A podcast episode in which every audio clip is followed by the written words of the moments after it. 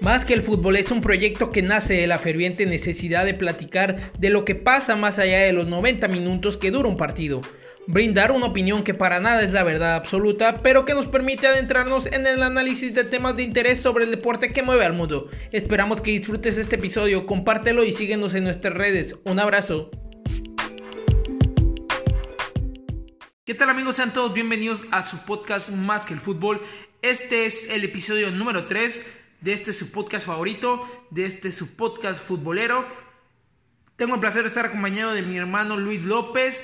En esta ocasión es de manera muy especial ya que podemos estar juntos en el mismo lugar, viéndonos cara a cara después de muchísimos meses de llevar a cabo este proyecto.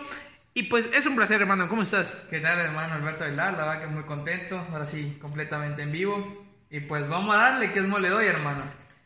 Claro que sí, hermano. Y pues como cada, cada episodio en el que hemos estado juntos, y como siempre te lo he dicho, es un placer para mí estar contigo platicando de lo que más nos gusta y más nos apasiona, como es el deporte que mueve al mundo.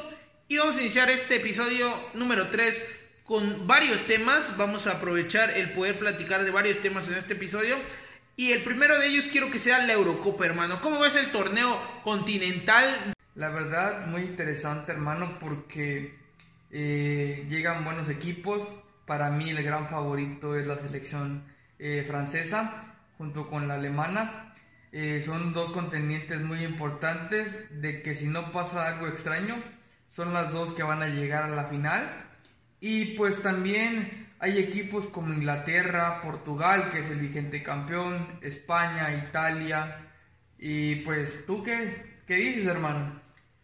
Pues creo que si no se llegan a encontrar, güey, en, en otra, digamos, en alguna parte del, del, torneo, creo que Francia y Alemania son los principales favoritos, lo sabemos. Los equipos que tienen son definitivamente muy bien armados, tienen jugadores que están en los mejores equipos del mundo. Francia, que creo que es la exigida por todo el cuadro que tiene, prácticamente la base es la misma que fue campeona del mundo hace prácticamente tres años en Rusia.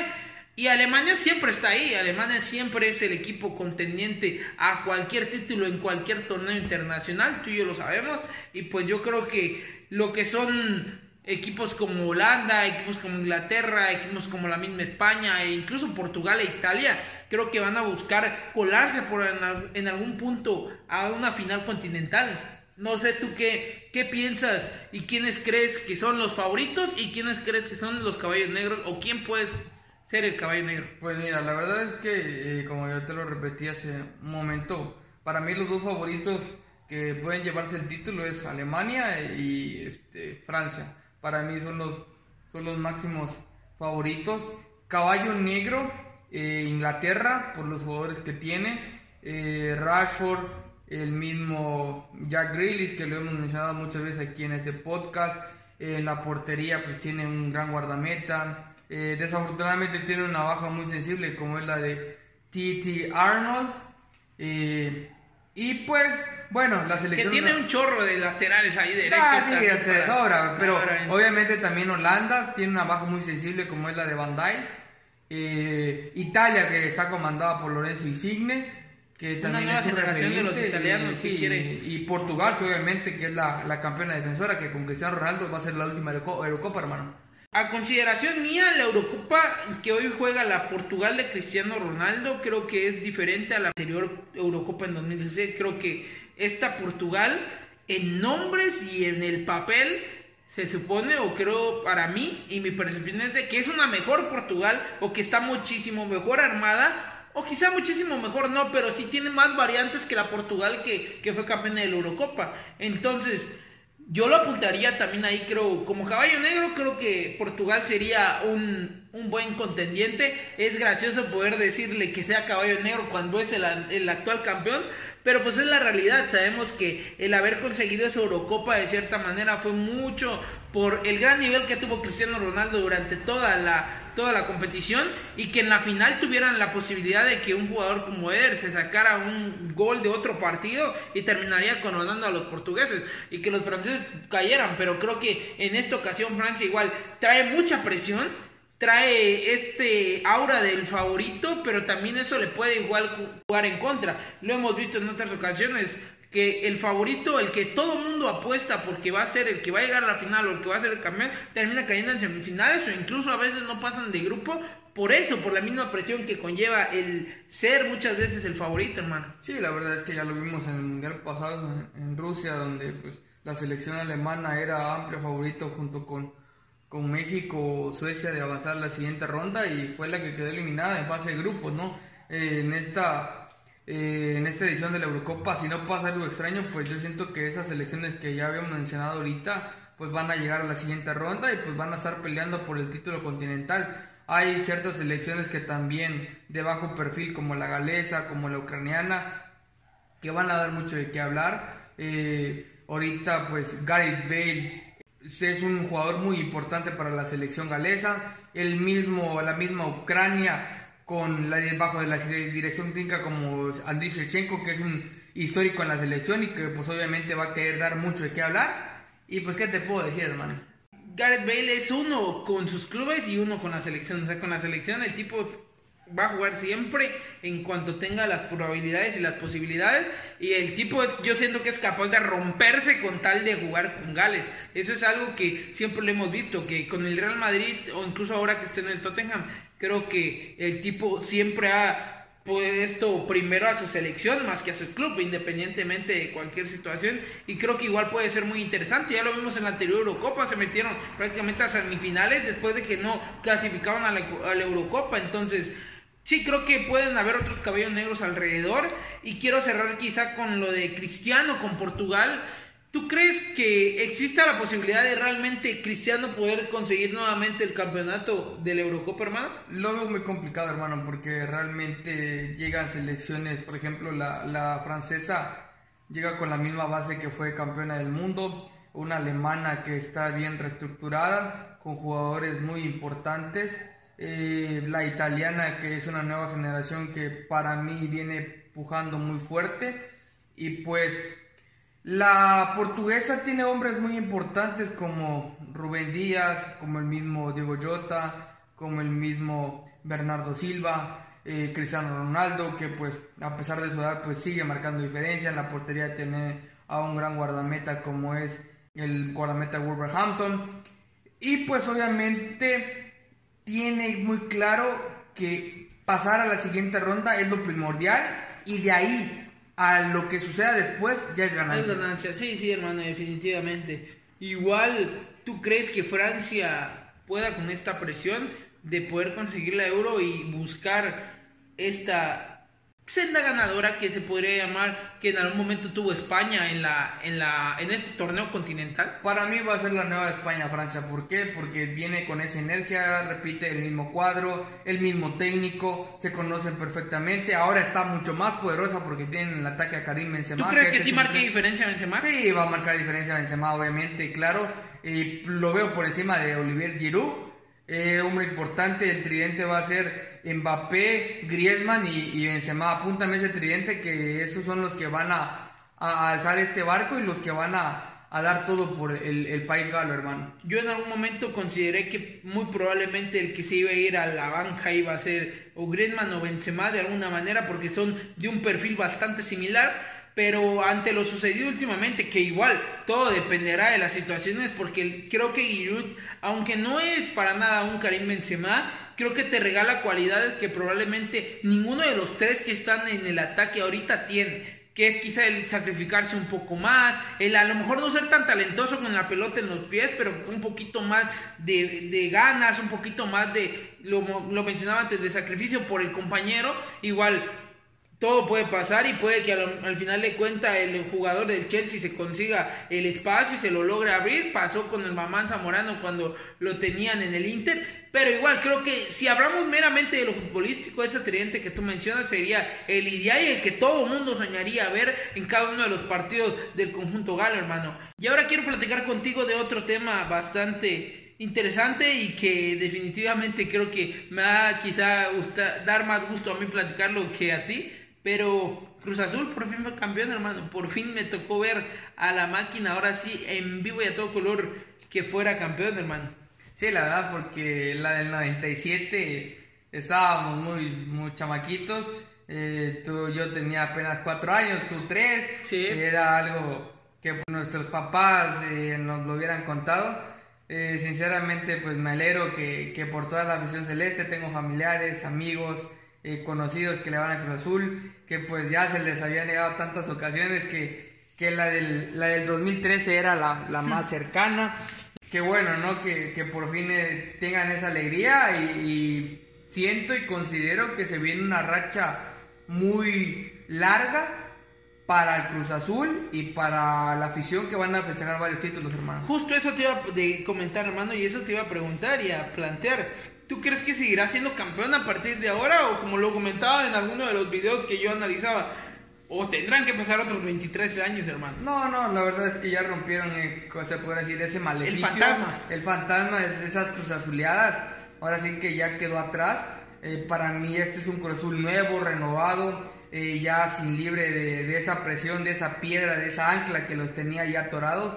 Esos fantasmas de, del gol de huevo de Glaría, del poste de Teófilo, del cabezazo de Moisés, del Suazo y compañía, de Ludueña y, y Cristian Benítez. Ya pasaron del último gol del pájaro Benítez en la Copa de la final de Liga de Campeones de la CONCACAF.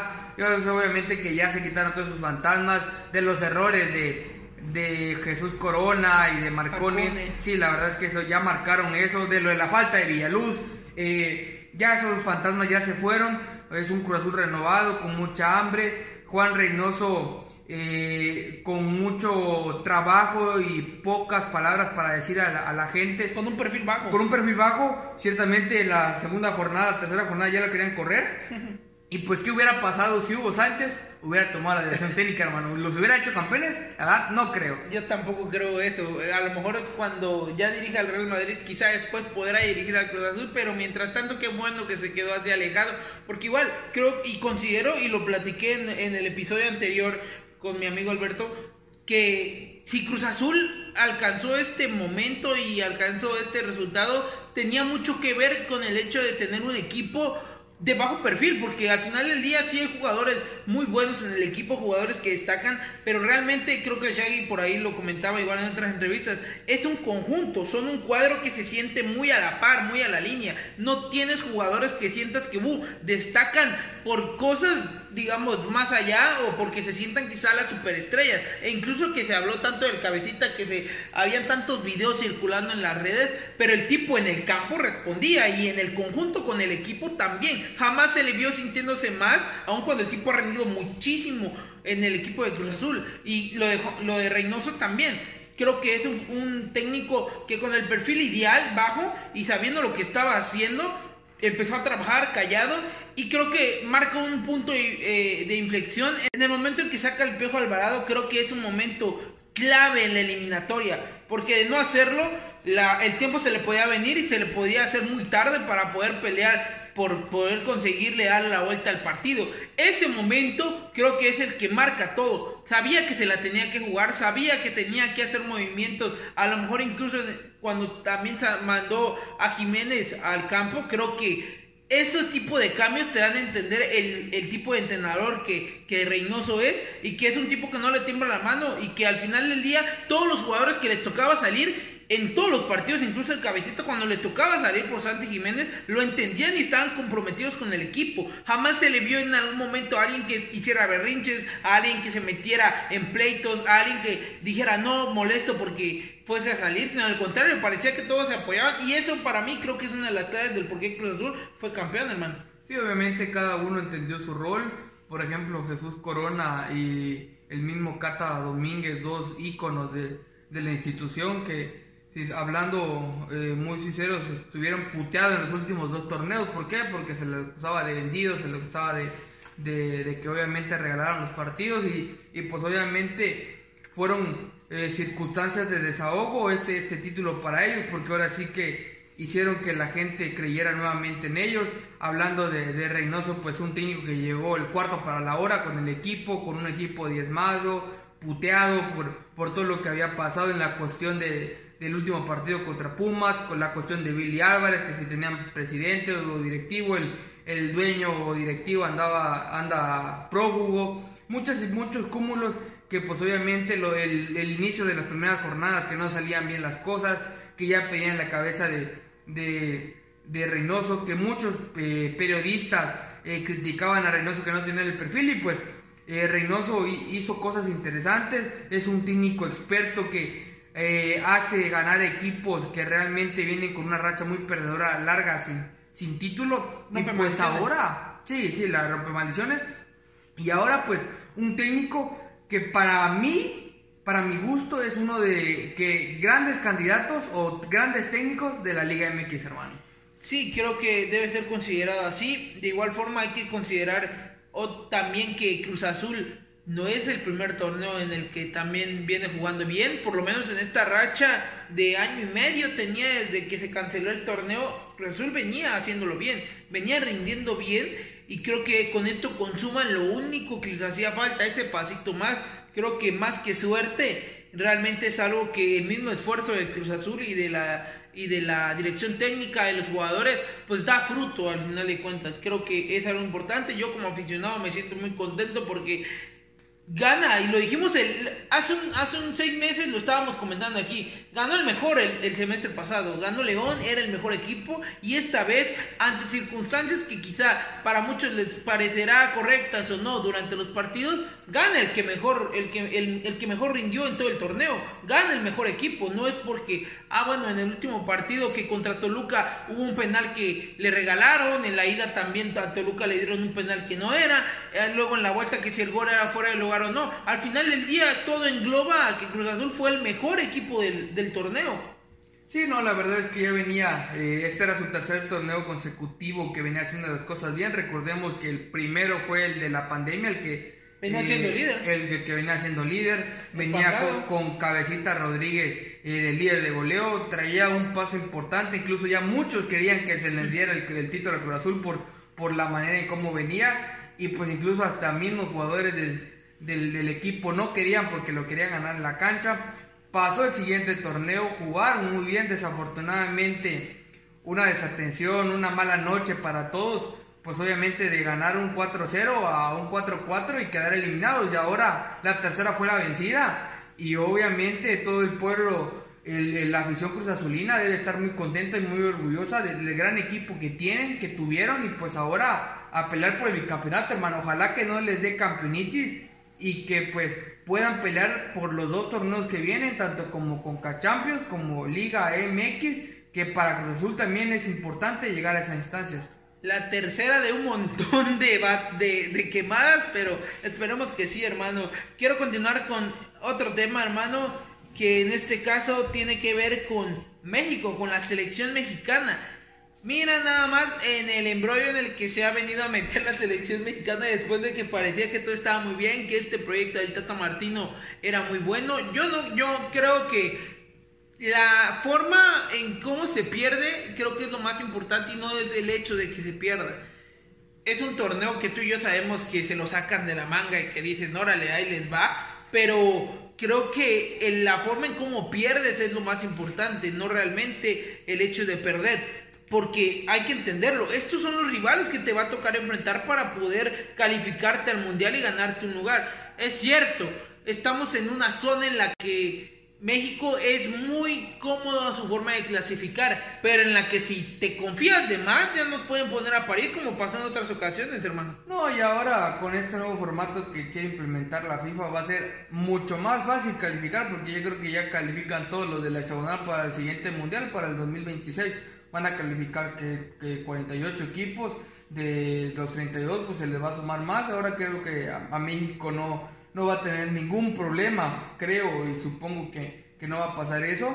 Eh, la verdad es que México, eh, la cuestión de, del estilo de, de, juego de ayer, me pareció que hizo las cosas correctamente. Eh, tristemente no supo matar cuando tenía que haber matado, tuvo las oportunidades, los errores defensivos en las jugadas a balón parado fueron muy importantes porque veíamos los, cada jugada balón parado, cada tiro de esquina, como los americanos ganaban perfectamente esos, esos cabezazos.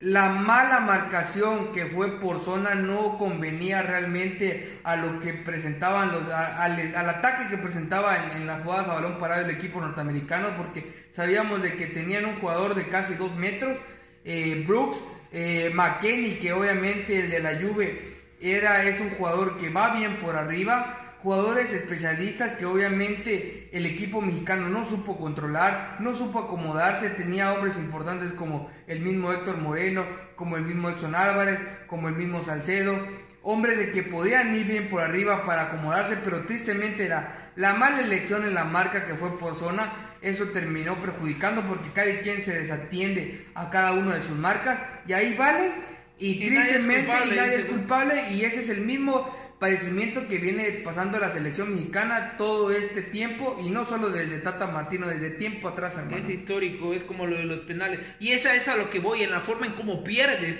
el que te saquen los partidos de esa manera. Creo que no, no, no puedes estar así. Lo vimos con Costa Rica, no eres capaz de ganarle. Lo habrá con Estados Unidos de igual forma y terminas perdiendo, aun cuando tú venías controlado en el papel y entrecomillado el partido desde el inicio con un gol tempranero del Tecatito, pero que al final del día te lo terminan sacando, tienes la oportunidad de empatar con un penal y en el momento clave en el que siempre tenemos como selección mexicana que matar al rival, que ser certero, que no perdonar, normalmente perdonamos y es por eso mismo que no podemos dar un paso más allá. Aquí mi siguiente pregunta sería, bueno, después de toda esta situación y todos estos años que se vienen con el Tato Martino trabajando y todo esto que se ha dado, ¿realmente hasta dónde crees que puede llegar México en el Mundial? Con este último partido, hermano, eh, hay que analizar mucho la situación porque porque Estados Unidos, sin ser esa potencia que ha demostrado en otros años, con esta nueva generación que viene creciendo, que tiene hombres importantes como es el referente del Chelsea como es Pulisic. Eh, hay que cuidarlos mucho. ¿Por qué? Porque son jugadores que van creciendo su nivel, como McKenny, el de la Juventus, el portero titular de la, de la selección norteamericana que juega en el City, hombres importantes. Desde el Barcelona. desde el Barcelona, obviamente, que nos pueden dar un susto, tanto los americanos como los ticos el propio Honduras nos pueden complicar la existencia tanto en las eliminatorias como en la próxima Copa Oro. Y hay que pensar muy bien, analizar bien las, las deficiencias que tiene la selección, como es la jugada balón parado, eh, elegir bien o definir bien un estilo de marcación porque por zona vemos que la selección sufre muchísimo. Y realmente buscar a un 9 de la selección urgentemente, quien supla a Raúl Jiménez en estos momentos, porque haciendo autocríticos, los 9 que están ahorita en la selección no van a dar el ancho, hermano. En el episodio de Naturalizados en la selección lo planteamos, si te acuerdas, lo dijimos. ¿Quién para 9 de la selección? Y me dijiste, y yo, y yo te entiendo completamente, que la idea es un delantero que sea nacido en México, alguno de los chavos, porque eso es la, idea, es el proceso que viene natural. Pero ante lo sucedido en los últimos partidos y en los últimos meses en los que Raúl no ha podido estar, tal parece que nadie puede hacerse, de los que están ahorita elegibles o de los que el Tata Martín no ha seleccionado, tal parece que nadie está para el ancho. Entonces aquí se abren dos puertas. Optas por la opción quizá de naturalizado Funes Mori o optas por a lo mejor la situación y por la elección de un jugador como Ormeño, que ya lo dijo el Tata Martino abiertamente que los goles no son todo, o de otro que también le encanta, que es el Chicharito Hernández. ¿Por cuál optas? Porque al parecer son las tres cartas que se pueden barajar en este momento. Sí, porque realmente ahorita Raúl Jiménez no sabemos cómo vaya a regresar. En agosto eh, probablemente empiece su participación con Wolverhampton eh, tendremos hasta octubre más o menos el inicio de las eliminatorias eh, jugando para México. Ahí va a depender mucho también cómo el equipo inglés lo, lleve. Pero sí, realmente estamos a, dos hombres importantes. Eh, yo siento que por la, el estilo que se ha venido manejando Gerardo Martino, pues va a llamar a Rogelio Funes Mori. la pelea eh, está casada con Ormeño y con, y con Javier Hernández. Así Javier Hernández meta mil goles con, con el Galaxy, no lo van a llamar para mí considero, y no me gusta ser mal pensado, como te lo he dicho en otras ocasiones, para mí Javier Hernández está vetado en la selección por, por Gerardo Martino, no sé por qué razón, y Ormeño pues ya sabemos que por más de que muchos quisiéramos que le den la oportunidad de que se muestre tan siquiera o llegue a un entrenamiento con la selección, eso no va a pasar. Eh, son los gustos del, entrenador y es válido también, como en su momento Ricardo Antonio Lavolpe no quiso llevar a Cuauhtémoc porque supuestamente en su esquema no entraba, también es, es muy válido decir de que Gerardo Martino no quiere llevar a, a Santiago Ormeño porque no le gusta el tipo de, el estilo del delantero y pues siento que, que Rogelio Funes Mori va a ser el 9 de la selección mexicana para la próxima Copa Oro, hermano. Esperemos y, y que el 9 que sea que llamen que rinda, que pueda ayudar al equipo a sumar y que si en este caso es un Mori, es Ormeño o el Chicharo, que probablemente no lo sea, también rindan, sea como sea. A día de hoy, hermano, después de lo que hemos visto y de toda esta situación y de cómo se ve de cara al futuro, ¿tú crees que Estados Unidos no ya nos superó? No, la verdad es que Estados Unidos todavía viene una selección que, es nueva, la generación viene creciendo, tiene jugadores muy importantes, como ya lo mencionaba en el partido, eh, los 10 que estaban en el terreno de juego estaban en Europa, está en Europa solo uno, está jugando en la MLS, todavía les falta mucho por crecer, les falta mucho camino por recorrer, Christian Pulisic tiene 23 años, Serginho Dest también tiene por ahí esa misma edad, están muy jóvenes, pueden pasar de aquí a, a muchas cosas, falta mucho tiempo, eh, sí, son contendientes muy serios que hay que ponernos a pensar porque si nos eh, confiamos nos pueden dar una sorpresa y puede, puede ser muy, muy, muy, muy ingrata, ¿no? Eh, hay que verificar, nos los vamos a volver a topar otra vez en la Copa Oro, espero que sea en la final para, para tener esa revancha, porque fue un duro, un golpe muy duro para esta selección el poder perder porque lo tenías en la mano, lo tenías ganado tristemente pues no, no supo tener esa contundencia de la selección mexicana y pues se perdió. Eh, la selección americana viene creciendo muy bien. Se dice que eh, quiere tomar ese nuevo rol de, de Landon Donovan. Eh, quiere ejercer ese papel de líder y tiene todas las cualidades el joven del Chelsea para, para tener ese papel. Y pues obviamente hombres importantes como McKenny, Serginho Dez, el George Weah, el hijo de George Weah, que también es un, es un jugador que viene creciendo, que fue campeón con el Lille, aunque tuvo poca participación. Pero y, tuvo más que Pisuto. Sí, tuvo más que Pisuto. Pero pues sí, la verdad es que todavía no nos han superado, pero si nos confiamos, si la selección mexicana se confía, le pueden dar la vuelta, hermano. Y quiero terminar con este último tema que es uno el que se ha estado hablando en las últimas horas y creo que va a englobar diferentes situaciones. Es Mbappé como tal el centro del tema y la pregunta sería, ¿tú crees que este año pueda llegar Mbappé ahora sí al Real Madrid? Se ve muy complicado, hermano. Se ve muy complicado por la situación de que ya el dueño del, del PSG eh, ha declarado, eh, ni porque suelten los billetazos que suelten, Mbappé pues obviamente se quedará en el, en el Paris Saint Germain, eh, a menos de que hagan algo extraordinario. sabemos de que ambos clubes por dinero no pelean, no necesitan dinero. Sabemos de los recursos que tiene el, Paris Saint Germain, sabemos los recursos que tiene el Real Madrid, pero pues Obviamente ya sería la cuestión del jugador. El dueño del PSG lo, tiene, lo quiere tener como su prisionero, su esclavo.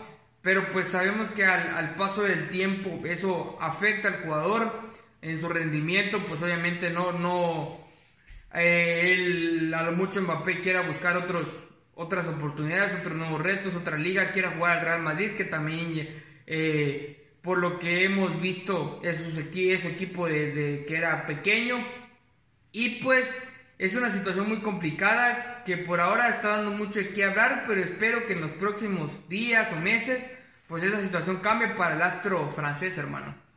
Duras, duras y frías me parecen las declaraciones de Alkelafi para poder decirlas con una soltura muy, muy fácil, pues de, de decir que ah, es, es, él no va a salir de aquí, que lo planteaba, que él, el punto que comentaba es que no hay otro equipo, según él, que pueda plantear un proyecto y la ambición que tiene el Paris Saint Germain como club.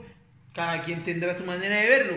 Algo que sí te quiero preguntar es, sabemos que Florentino Pérez se conoce la forma en cómo ficha, sabemos que cuando es un jugador por el que quizás si haya que pagar muchísimos millones, es capaz de soltarlo. Ya lo hizo con Cristiano Ronaldo, lo hizo con Kaká en su momento, ya lo hizo con Gareth Bale, lo hizo con el mismo Eden Hazard, aunque las cosas no le salieron tan bien como lo comentamos con alguno de los anteriores. Pero hasta dónde realmente está dispuesto el Real Madrid y sobre todo Florentino Pérez a poder soltar dinero para poder traer a Mbappé, porque si de la otra parte Alquelafi dice que no está dispuesto a, a, vender a Mbappé, aunque le den la millonada de millonada, es evidente que en algún momento lo va a dejar salir, pero ¿por cuánto dinero? Pues obviamente también tiene que ver ahí mucho el jugador, ¿no? Eh, ¿qué, ¿qué, es lo que tenga que hablar o qué decir con, con el dueño del PSG, porque obviamente si, si su deseo es de estar en el Real Madrid o de jugar en el Real Madrid, pues ¿cómo lo vas a tener a la fuerza? O sea, vas a matar al jugador eh, lo vas a tener prisionero, lo vas a tener de esclavo, obviamente eso, eso no es lo, lo, más sano, lo más conveniente. Y pues tendría yo en este dado caso extremo que, que el dueño del PSG no quiera venderlo, pues sería a otras instancias que otros organismos como la FIFA o, o el TAS que, que, que, muevan ahí para que liberen a Neymar, a, a Mbappé, perdón, para poder ir al Real Madrid y cumplir su sueño de jugar en el conjunto blanco, pues está bien porque ¿cuánto tiempo te puede rendir Neymar ¿no? en, lo que queda en, el Paris Saint Germain? ¿Necesitas a una figura, a una estrella? ¿O qué es lo que se puede hacer, hermano? Tú y yo sabemos que Neymar prácticamente después de la renovación que tuvo ya no va, ya no va a salir del Paris Saint Germain, a menos de que en algún momento, no sé, decida irse a Brasil o jugar, pero fuera del máximo nivel y en Europa, Neymar del Paris Saint Germain y ante las declaraciones de Alquelafi me parece que ya Neymar firmó su contrato vitalicio con Alquelafi y con el Paris Saint Germain y ahí se va a quedar. Sí, obviamente ahí va a quedar el contrato por vida hasta después de que se retire, ahí va a estar el trabajo en la institución. definitivamente. definitivamente. Ahora sí que ya firmó su sentencia de muerte, lo que es eh, Neymar, el acto brasileño todos pensábamos de que cuando el, joven Mbappé llegó al Paris Saint Germain de, procedente del Mónaco, pues esperábamos que diera un gran salto, ¿no? A un gran equipo importante. Tristemente ahora con las declaraciones de, del presidente o del dueño del PSG se ve un poco complicado. Por ahora, el siguiente año o los próximos seis meses pueden traer otras cosas nuevas, pero por el momento en este torneo eh, Mbappé se va a quedar con el PSG, buscará nuevamente el, eh, conquistar la Champions League, retomar el camino de la Ligue 1 porque este año la perdieron, la perdieron obviamente eh, repuntalar todas las, partes que, lo llevó a, ser uno de los clubes más importantes de, Francia y pues dar ese salto ¿no? que, que se merece tanto como el PSG como el City de, dar por, por la orejona, hermano. En dado caso de que Mbappé no llegase quizá este año o, por alguna otra situación no llegase ni el siguiente, ¿tú crees que Real Madrid iría por Erling Haaland? Eh, sí, yo creo que sí, si no se le, se le niega la, la actuación de, de Mbappé al, al, conjunto blanco, pues van a ir por Erling Haaland, que es lo, lo más parecido que pudieran tener a, Mbappé. De cara a futuro, probablemente no como futbolista, no porque obviamente son características muy diferentes. de, cara a futuro. de cara a futuro sería muy interesante ver a Erling Haaland. Por el momento Haaland va a estar un año más con el Borussia Dortmund y ya el próximo año veremos en cuánto lo vende ¿Y a dónde se va, hermano? ¿Cuánto se va a llevar Rayola? ¿Cuánto se va a llevar su papá? ¿Y cuánto se va a llevar el Dortmund? Porque tampoco el Dortmund está dispuesto a llevar a dejarlo salir por menos de 100 millones. Entonces va a ser una transferencia igual alta, muy costosa, que a ver qué equipo realmente es el que lo quiere pagar. Va a ser algo importante. Eh, como dijera el maestro eh, Marcelo Bielsa, el loco, ¿por qué se pagan esas cantidades? ¿Realmente lo valen? Pues ahora sí que el fútbol en los últimos años está muy sobrevalorado, porque sus piernas lo dicen. ¿Cuál es la diferencia entre un jugador de 50 a uno de 100? Que alguien me explique cuál es la diferencia. Créeme, hermano. No hay diferencia. Créeme, hermano, que y, y, y, y, para quienes analizan y se hacen la pregunta del por qué hoy los futbolistas valen tanto millones Cuando antes sí lo, sí lo valían, pero no a tal nivel de que hoy es tan fácil pagar 100 millones por alguien. En su momento con Cristiano Ronaldo no rebasó los 100 millones y era un boom. Era el futbolista más caro de la historia. Llegó luego Gareth Bale y aún así se seguía mencionando grandes, grandes cantidades. Hoy en día se pagaron más de 100 millones por Coutinho, se pagaron más de 100 millones por Hazard, se pagaron más de 100 millones por Dembélé, se han pagado más de 200 millones por Neymar y es ahí donde creo yo que está la clave. Después del pago de Alquelafi al Barcelona y de haber podido tumbar una cláusula de rescisión tan importante y que parecía imposible en aquel entonces, Creo que ese, esa compra y ese traspaso es el que rompe el mercado. Te rompe completamente los estereotipos, te rompe completamente la economía en lo que a fútbol se refiere y, y sube el, el, costo de esto. Y por ende, hoy es muy fácil soltar 100 millones para muchos por cualquier futbolista que rinde una o dos temporadas. Que volvemos a lo mismo la manera en que tú lo mencionas, realmente no hay una no hay una gran diferencia. Hay futbolistas que no valen tanto dinero y que rinden muchísimo más, eh, que rinden muchísimo mejor. Ahí tenemos a Mason Mount. ¿Cuánto no ha rendido con el Chelsea en esta temporada y ayudó al equipo a poder llegar a ser campeón de Europa? ¿Cuánto dinero costó Neymar? Y pues nada más no ha podido avanzar. Entonces, sí es, es a veces siento que se, demasiado, si no llamarlo sobrevalorado, sí el sobreprecio está por el cielo y pues a ver, a ver en qué termina todo esto, hermano. Sí, sí, sí, hermano, va a ser muy complicado de que Mbappé en este verano llegue al conjunto blanco. Eh, ciertamente su, propietario, el dueño catarí, pues ya lo manifestó. Esperemos que en, en el próximo mercado, no sé, de invierno, de verano, cambie la perspectiva y también qué postura va a tomar el jugador, porque eso es muy importante. Si realmente el jugador mete presión y, se pone las suyas de que no quiero jugar porque me quiero al Real Madrid, ahí qué va a hacer el, propietario catarí, cómo le va a hacer, porque se viene una gruesa y que no va a acabar pronto, hermano. Creo yo que nadie ha considerado quizá esto que voy a mencionar, pero igual puede ser una estrategia para poderlo vender carísimo. O sea, digo que no te voy a dejar salir, pero pues si te voy a dejar salir, voy a negociar. Igual, todo puede pasar, pero sí, hermano, esperemos que sea lo que sea que pase, sea por el bien del jugador, sea por el bien de todos los clubes y pues las cosas se den de la mejor forma. Y con eso cerramos, hermano. La verdad es que es un placer, como siempre, poder platicar contigo, estar en un episodio más. Este que es un episodio especial porque podemos estar presentes en el mismo lugar Hemos tenido este proyecto desde hace más de seis meses en los que no habíamos podido estar cara a cara. Todo había sido por medio de videollamadas y pues hoy por fin podemos estar juntos. Espero que ojalá y se sigan dando más, oportunidades como este hermano y como siempre agradecerte hermano. No, sí, la verdad, gracias a, ti por, por invitarme a este proyecto. Ojalá que se repita, que no sea la única ocasión.